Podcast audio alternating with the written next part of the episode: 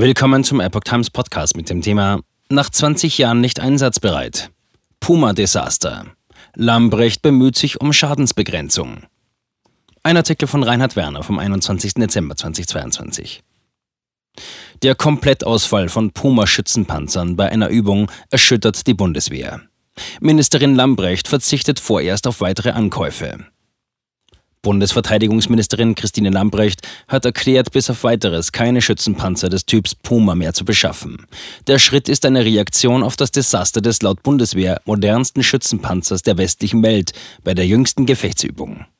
Gegenüber führenden Vertretern von Militär- und Rüstungsindustrie formulierte Lambrecht Anfang der Woche eine klare Ansage. Das Projekt Puma steht demnach an einer entscheidenden Wegmarke.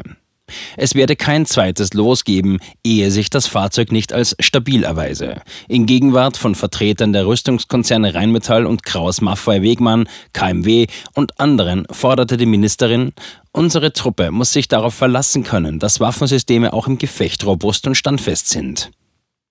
Puma galt im März 2021 noch als kriegstauglich.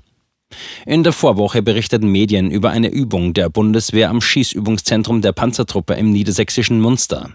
Diese war auf die Beteiligung an der NATO-Eingreiftruppe VJTF ausgerichtet.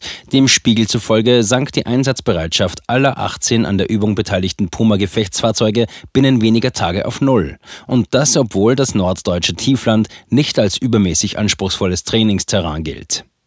Generalinspekteur Eberhard Zorn kündigt am Sonntag, 18.12., eine gemeinsame Kraftanstrengung von Militär, dem Beschaffungsamt und Spezialisten der Rüstungsindustrie an. Man sei zuversichtlich, die eigenen Verpflichtungen gegenüber der NATO bis zum Beginn des neuen Jahres erfüllen zu können. Am 1. Januar 2023 übernimmt Deutschland die Führung der VJTG. Bereits im März 2021 hatte Generalleutnant Alfons Mais dem Puma-Schützenpanzer nach umfangreichen Tests die entsprechende Zertifizierung als kriegstauglich erteilt. Im Sommer zuvor war die Einsatzprüfung noch an Mängeln an Fahrzeug, Funk- und Waffensystemen gescheitert. Marder wird das fehlerhafte Gerät bei VJTF ersetzen. Derzeit hat die Bundeswehr bereits 350 Panzer der Marke Puma im Bestand. Die ersten hatten Rheinmetall und KMW Ende 2010 geliefert. Allerdings wurde den meisten davon der Einsatz für die schnelle Eingreiftruppe im Jahr 2020 untersagt. Generalleutnant Mais kündigte im darauffolgenden Frühjahr jedoch an, der überarbeitete Puma sei den Vorgängerversionen deutlich überlegen. Von den im Bestand befindlichen Panzern hatte man 40 auf einen modernen Rüststand gebracht, was sich mit dem Übungsdesaster als unzureichend erwies. Das zweite Los, auf dessen Anschaffung Lambrecht nun vorerst verzichten will, umfasst ebenfalls nur 50 Puma-Panzer. Das Ministerium hält den genauen Klarstand geheim, schreibt die Welt. Ursprünglich hätten Soldaten der überarbeiteten VJTF-Version ein positives Feedback zuteilwerden lassen. Man habe gehofft, ohne veraltetes Gerät zur NATO-Einsatzgruppe VJTF 2023 stoßen zu können. Olaf Scholz wird Zusage an NATO nicht einhalten können.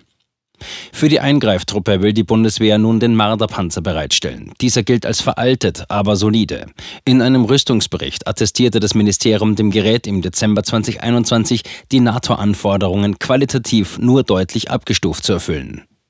Unter anderem könne er mit dem System Infanterist der Zukunft nicht kommunizieren, auf das Panzergrenadiere mittlerweile standardmäßig zurückgreifen. Dieses sei lediglich auf den Puma abgestimmt. Zudem steht die Zusage von Bundeskanzler Olaf Scholz in Frage, der NATO bis 2025 eine komplett ausgerüstete Heeresdivision zur Verfügung zu stellen.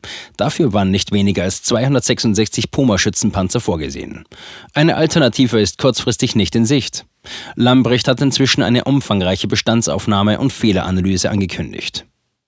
Industrie arbeitet seit 2002 am Puma. Im Jahr 2002 hatte der Bundestag dem damaligen Bundesverteidigungsminister Peter Struck den Entwicklungspanzer für den Puma bewilligt. Dieser sollte den in die Jahre gekommenen Marder, der seit 1971 in Gebrauch war, ersetzen. Die Rüstungskonzerne KMW und Rheinmetall erhielten den Zuschlag für die Herstellung des neuen Modells. Die Industrie zeigte sich zuversichtlich, dem Projekt modernster Schützenpanzer der Welt gewachsen zu sein. Am Ende dauerte alles länger als geplant. Bürokratie und Arbeitsschutzbestimmungen verzögerten die Entwicklung und bis heute ist sie auch noch von Pannen gekennzeichnet.